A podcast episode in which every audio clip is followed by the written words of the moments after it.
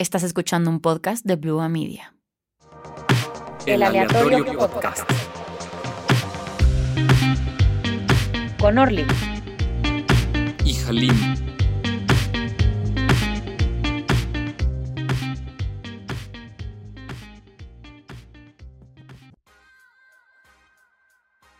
Bienvenidos a El Aleatorio Podcast. Yo soy Orly Morgenstern, estoy aquí con Halim Hernández. Hal, ¿cómo estás? Hola Orly, muy bien. Eh, feliz como siempre, emocionado eh, de que llegue este momento donde nos sentamos a platicar, a echar chisme, la cotorra, así como todos los demás. Y pues hoy toca un tema que al principio pensábamos que pues, era bastante relajado y que podríamos pasar un buen rato dialogándolo, pero eh, ya platicando con varios testimonios y con muchas personas al respecto, pues sí tiene un trasfondo un poco más grave y delicado. No sé si grave o delicado, pero pues sí de relevancia o de importancia mucho mayor o de una envergadura diferente. Eh, y de lo que vamos a platicar el día de hoy es del plan de vida. ¿Qué demonios es lo que nosotros queremos hacer a lo largo de los 65 años, que es el promedio de vida de un hombre, o 70, que es el promedio de vida de una mujer, Ah. dependiendo. Yo pienso que, ya voy a vivir 100 años. que-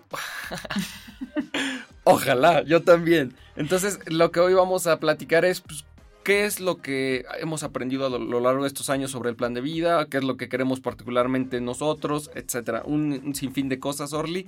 Eh, así que dime, ¿qué te parece? Pues va, me late. Te digo, yo en serio, genuinamente siempre he pensado que voy a vivir 100 años. O sea, cuando, cuando hablábamos así de la mortalidad o cuando nos contaban historias de, no, pues este señor vivió 91 años, 106 años, yo sí mido, o sea, una vida completa como 100 años. La mitad de una vida son 50. O sea, es una concepción que me, en este preciso momento que la acabas de decir me acabo de dar cuenta y es como, pues Es creo muy que estoy triste. equivocada. Aparte, Pero ojalá ya, que no. ya, son, ya, ya sonamos como señores que decimos, es que el tiempo se va como agua, se va volando.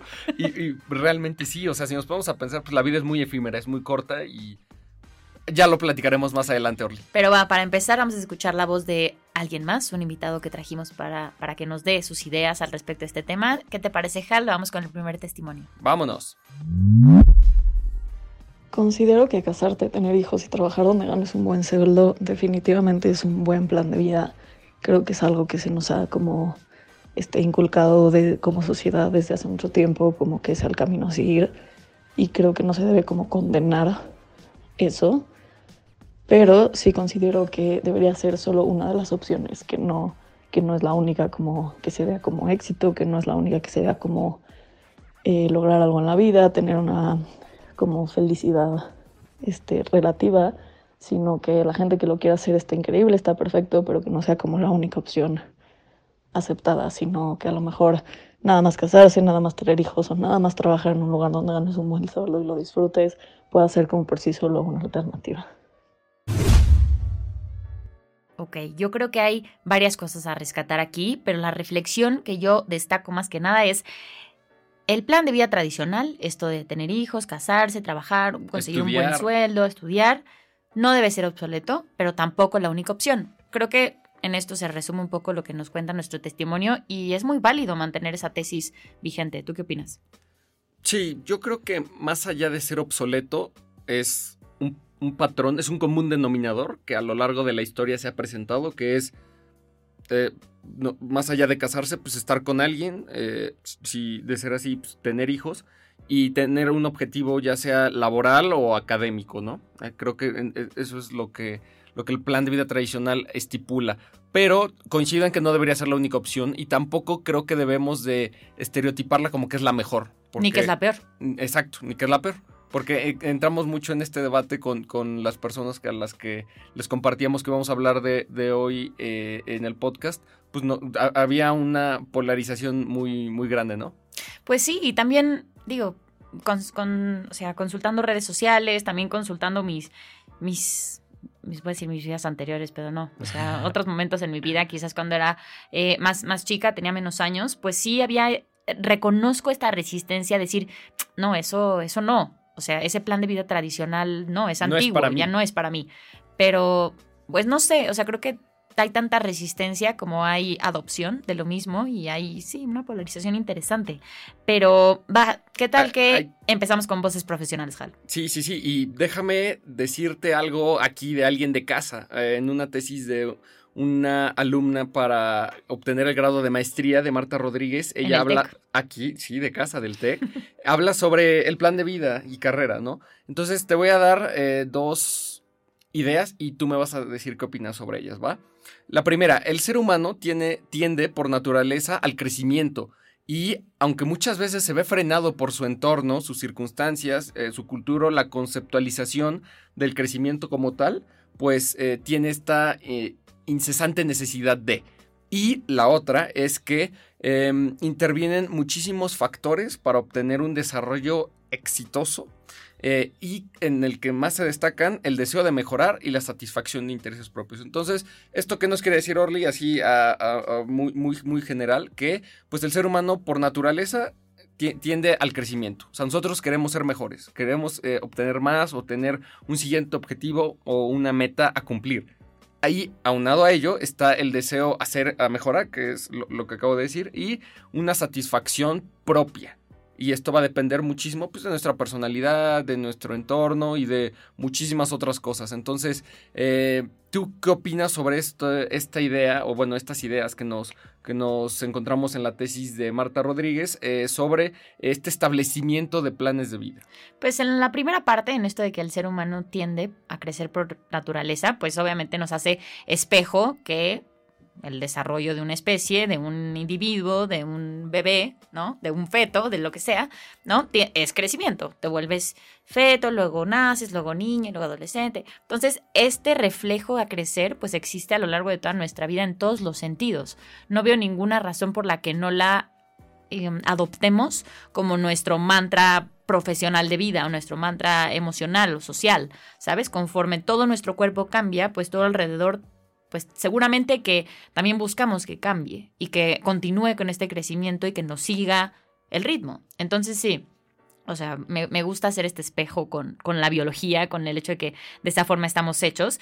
Y en cuanto a lo otro, pues no sé, me, me, me dejas pensando, pero también me hace sentido, ¿no? Y de hecho, supongo que muchos de nosotros lo, lo hemos vivido, si no es que todos, pero pues no, no gustaría generalizar aquí en este espacio, pero pensar que siempre nos gusta pararnos y decir, bueno, sí estoy contento con lo que estoy haciendo, bueno, sí estoy satisfecho, bueno, y si aún no, bueno, mañana lo estaré, o cuál es el siguiente paso, o qué puedo hacer, o qué me gusta hacer, o no sé, hasta dónde quiero explorar para sentir que yo, pues estoy siendo exitoso de acuerdo a lo que a mí me hace sentir bien o satisfecho o satisfecha.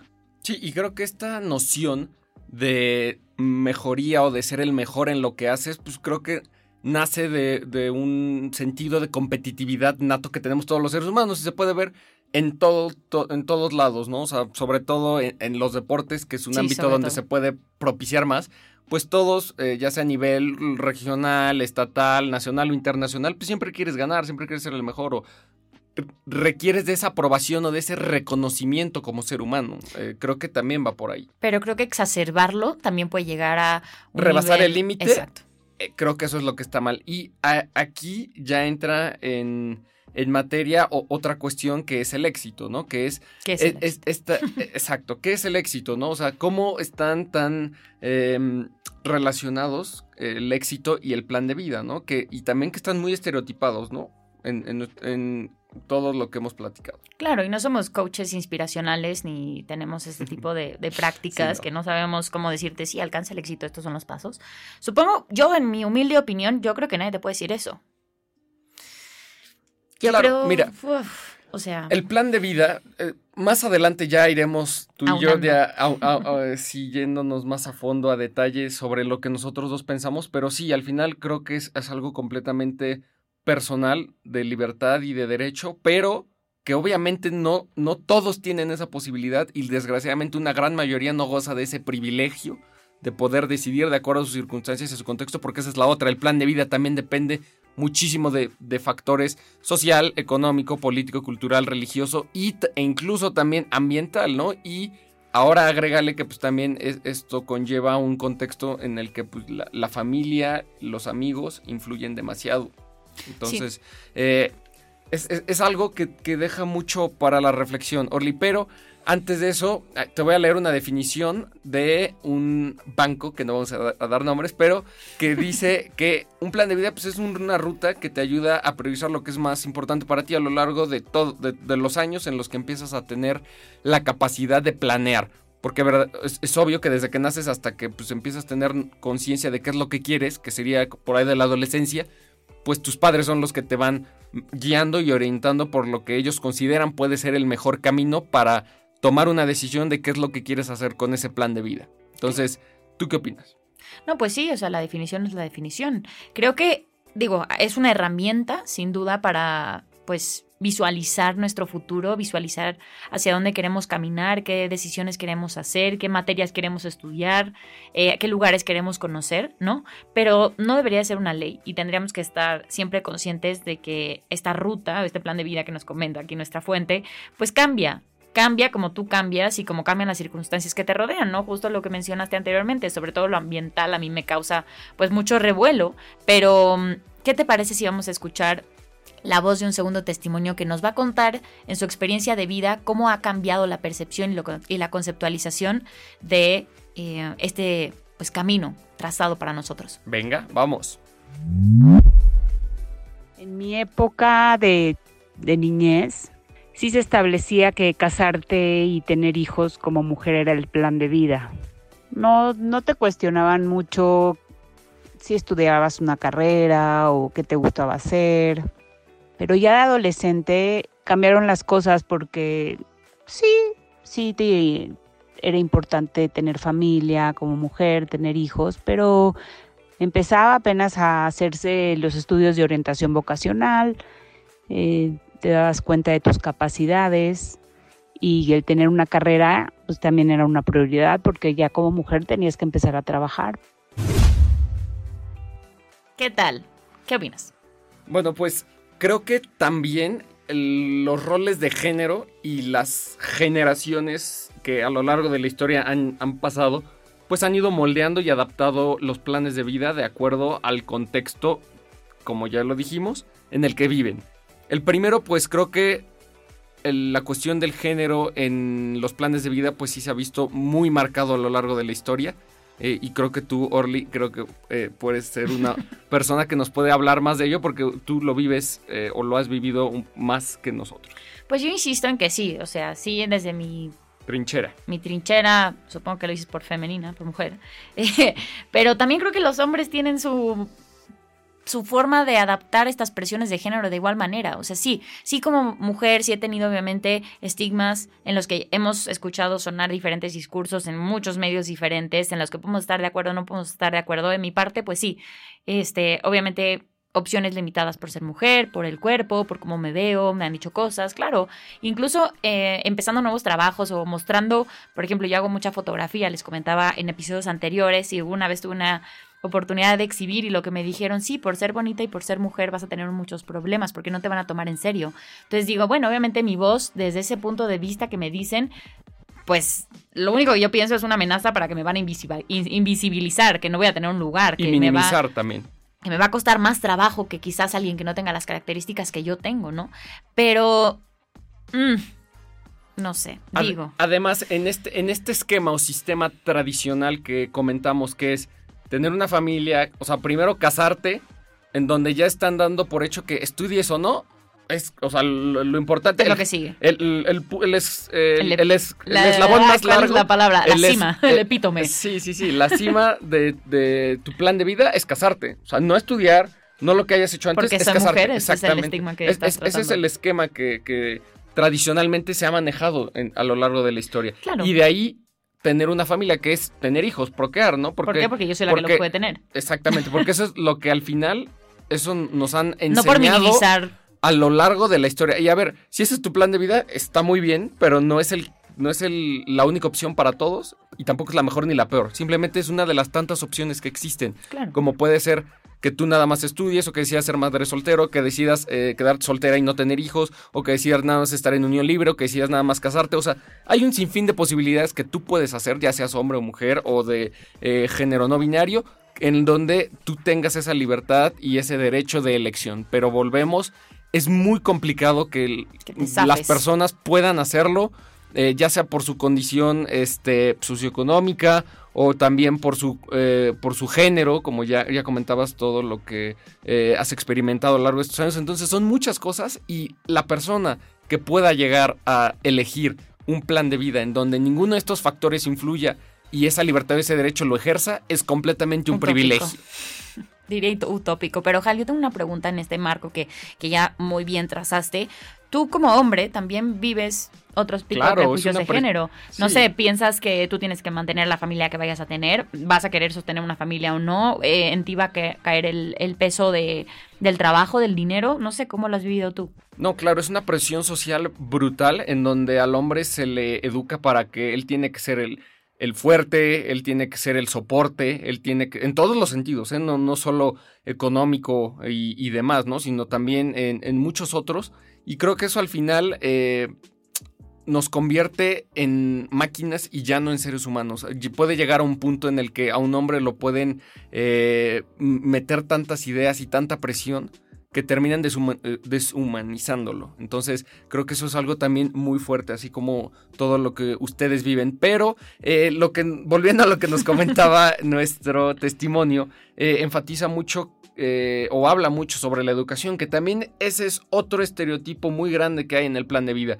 Real, hay, hay una frase muy, muy conocida que es, la escuela no es para todos, y al final creo que sí es muy cierta, porque pues no, no vamos a tener las mismas capacidades, habilidades, destrezas o cualidades, ni académicas, ni laborales, ni físicas, ni por demás. Pues yo creo que la escuela que tenemos tal vez no es para todos, pero no significa que la escuela, el concepto de educación general, Académica. académico, no sea para todos. O sea, creo que hay una brecha, obviamente, entre lo que tenemos como sistema y entre lo que conceptualizamos como educación escolar.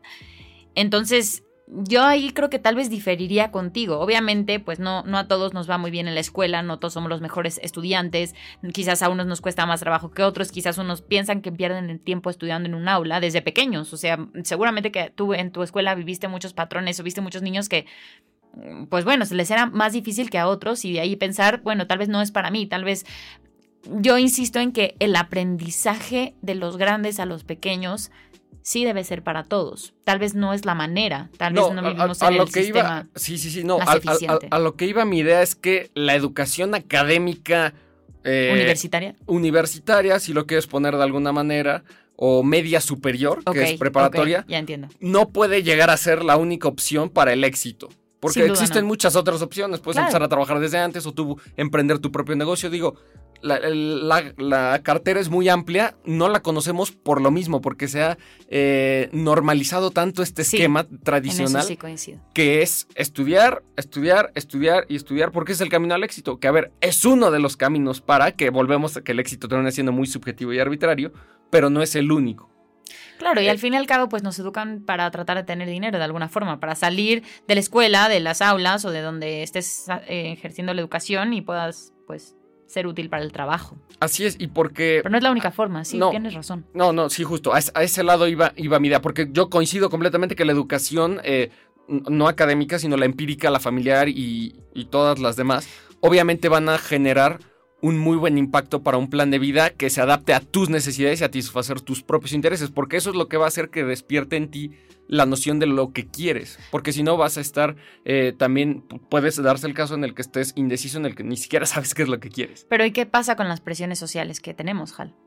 Eh, Este también es todo un tema, que nosotros como seres sociales nos regimos la mayoría de las veces por todo lo que dicta la mayoría de las personas. Pero bueno, antes de continuar con esa idea, vámonos con el último testimonio, Orly. Eh, ¿Te parece bien? ¿Va? Dale. Vámonos. Desafortunadamente creo que, creo que sí. Eh, lo que se considera bueno, las expectativas que tiene la sociedad acerca de nosotros, creo que de cierta manera nos van marcando las pautas o eh, para nuestros planes de vida, ¿no? Entonces, mi respuesta es que sí, que creo que la sociedad influye bastante en, en el plan de vida de las personas. Bueno, pues regresamos con el último testimonio. Orly, ¿qué te parece? ¿La sociedad sí influye en los planes de vida de las personas? Es algo que indirectamente ya se venía asumiendo con todas las ideas y con todos los argumentos que veníamos simbrando en la mesa, pero quiero escuchar eh, una última reflexión sobre ello. Pues creo que no hay mucho más que decir, ¿no? Creo que em, también sí pensar en esto que nos cuenta nuestro testimonio, sí la sociedad influye cierta fuerza sobre nuestras decisiones respecto a lo que queremos hacer con nuestra vida, pero también es importante, o al menos lo puedo compartir desde mi, mi corta experiencia, pues también plantarte fuerte y decir, a ver, pues tal vez no, o sea, cuestionar con fervor lo que te dicen que hagas, ¿no? Porque la razón no está en la tradición, no necesariamente está en la tradición. No, claro, y lo que dices es esto de hacerle frente a, o ser un opositor o un detractor de, lo, de la mayoría, pues vuelvo, eso va a depender muchísimo de tus circunstancias. Si estás en, en posición de, adelante, es, creo lo mejor que podrías hacer. Pero si no, ahí ya es otro tema en el que ya estamos hablando de ligas mucho más... Muy sensibles. Muy, sensibles y delicadas, porque imagínate que pues por mucho que tú quieras un plan de vida diferente, si no tienes esa libertad de elección por cualquier tipo de, factores o de circunstancias, pues qué pasa ahí, ¿no? O sea, ahí ya, yo ya no sabría decirte hacia dónde direccionar eh, la ayuda que necesitas o que requieres. No, yo tampoco. Es, muy, es muy complicado y muy difícil poder eh, emitir ahí algún tipo de, opinión al respecto. Sin duda creo que hay, que ahondar más en, en, el tema, ¿no? Y al fin y al cabo, este tema, o sea, el plan de vida lo vivimos día a día, día a día y lo vemos reflejado en todas las esferas que conviven con nosotros.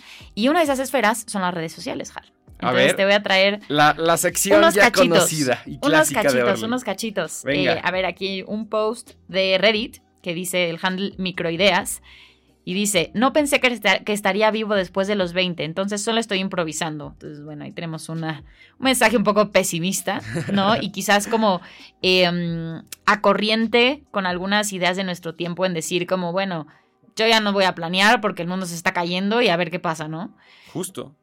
Tenemos otro eh, de Jeddah Bulthur, ese es el, el handle de, Reddit, y dice, me casé con 23 años, me divorcié el año siguiente, fue un gran error de la juventud, pero no me arrepiento porque aprendí pila. Ahora tengo 33 años y hace dos años que estoy conviviendo con alguien, y si deseamos casarnos y tener hijos en el futuro.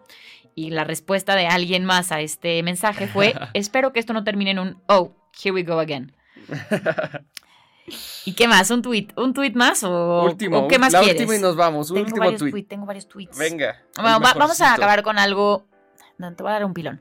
Uno interesante, dice, escríbeme guion bajo algo, es el handle, y dice, mi plan de vida literalmente es uno, estudiar, dos, signos de interrogación, tres, ser millonario. ok. Y ya, una quote para no sentirnos con ánimos tan bajos, dice así, si no diseñas tu propio plan de vida, lo más probable es que caigas en el plan de otro y adivina qué han planeado para ti. Pues no mucho. Esto lo dijo Jim Ron, que vivió de 1930 a 2009. Wow, algo muy, muy choqueante, muy fuerte, muy impactante. Y ahora va mi quote, Orly, antes de ir con la tuya para ya despedir y fugarnos, que aquí ya huele muchísimo a gas.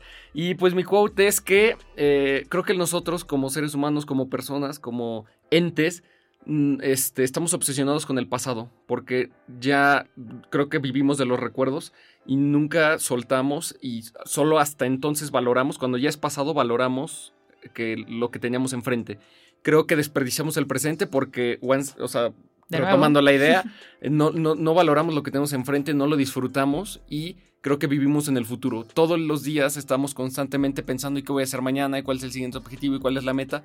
Y estamos también eh, viviendo completamente en el futuro sin saber qué es lo que va a pasar. No sabemos si va a haber agua, no sabemos si el calentamiento global nos va a derretir. O sea, no sabemos una infinidad de cosas porque, pues, lógico, es el futuro. Pero creo que debemos de vivir un poco más hacia el presente y dejar el futuro todavía más eh, pues, en el aire. Eh, con una idea de qué es lo que podría ser. Creo que para mí el plan de vida es eso, sino con una idea de sí qué es lo que quiero alcanzar, conseguir, lograr, pero no aferrarme a ello. Y creo que con eso yo, yo termino mis ideas, mis opiniones y mi participación en este tema. Sí, estoy de acuerdo contigo y creo que en justo esto, que resaltas, Hal, creo que vale la pena como ejemplificarlo un poquito y decir como...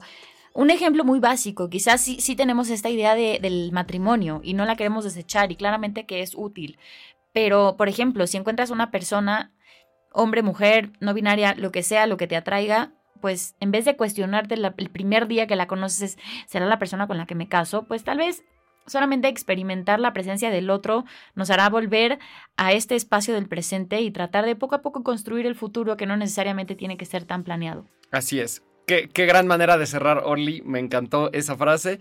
Y pues a nuestra audiencia, muchas gracias por escucharnos, banda. Eh, recuerden seguir eh, a Blue Media en sus redes sociales. Eh, a El Aleatorio también en su canal de podcast, en Spotify, Apple Podcast y todas las demás plataformas donde pueden encontrarnos. Muchas gracias por escucharnos. Gracias otra vez, Orly. Y nos vemos en la próxima.